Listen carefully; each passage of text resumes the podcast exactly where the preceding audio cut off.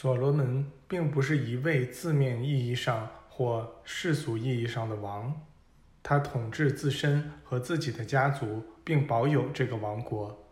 从这个宝座上，他把爱、聪明、智慧、正义与丰盛施予任何前来向他求教的人。那个时代的特征是所有人都善于请求。所罗门的请求得到的回应是，他所获得的爱、聪明、智慧、正义和丰盛是他应得份额的一千倍。他执政时手持一根铁权杖，而它象征着一种永不衰弱的律法。当所罗门散播的善行被放大一千倍。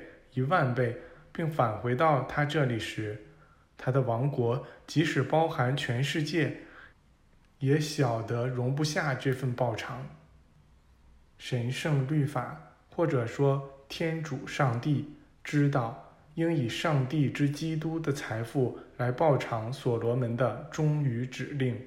那指令要求真我服从于神圣本源。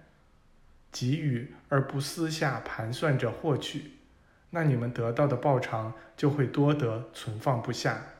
先把你们的爱给予上帝，然后给予全世界。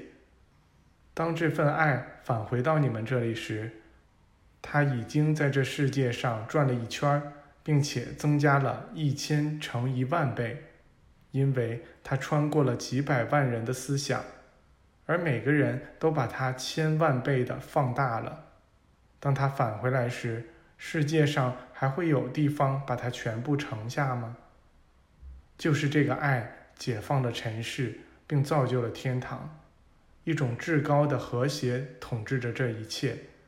所罗门令自己像这样怀着聪明、智慧、正义、丰盛和巨大的欢乐去爱，于是。尘世再也盛不下如此的丰盛了，它不再是尘世，而变成了天堂。所罗门同时代的人把他称作伟大的王和神，是不足为奇的。他们跪倒在地上来崇拜他，相信他能满足他们的一切需要。这一点他们搞错了，他们不明白。所罗门其实是他们应该仿效的一个榜样。上帝对所罗门说：“在地表之上，不会有一个人像你一样。的确，尘世上不会有一个人像他那样，因为只有他放弃了尘世。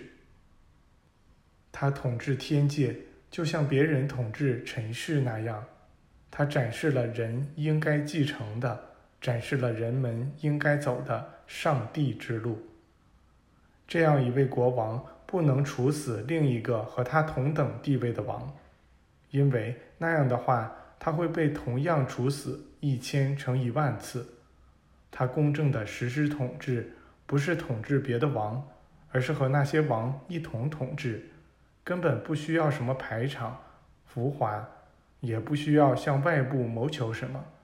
他甚至不需要戴上闪亮的王冠，因为所有人都认识他。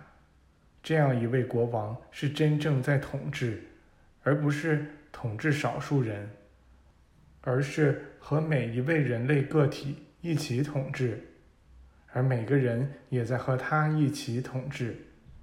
这就是人和神的最高统治。这正是以色列家族长成大树的时候。这个家族扎下根来，长出枝干、细枝、叶子、花朵。这花朵吐露芬芳，而那芬芳是所有种族的真正精神。一个这样的种族曾居住在这个世界上，并将继续居住于此。我对你们说的是实话，不要感到困惑。天堂就在这里。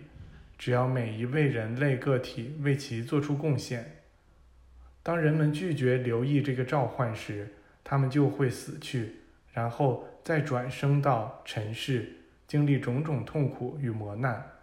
他们这样一次又一次通过死亡而离去，直到他们终于学会了这门课程，也就是明白了整个人类家族是建立在绝对灵性完美的基石之上的。对于一个达到了这种程度的种族来说，死亡不复存在，因果业报也不复存在了。因为那果报是给那些显化出纷争与不和的人们的。当人们用放弃取代了果报时，它就消除了业力之因。因为业力只存在于决心显化它的人们的思想里。事物的低级状态会在高级状态面前消失。这时，人已将身体的振动提升到了。允许业力存在的那些震动之上，死亡不会赶走业力，也不会消除或摧毁它。死亡增加业力，将其积聚成巨浪，压在每一位人类个体身上。人一旦拒绝死亡和重生，也就摆脱了死亡与业力，这两者都被取消并被遗忘了。而他们只要被遗忘。也就被原谅了。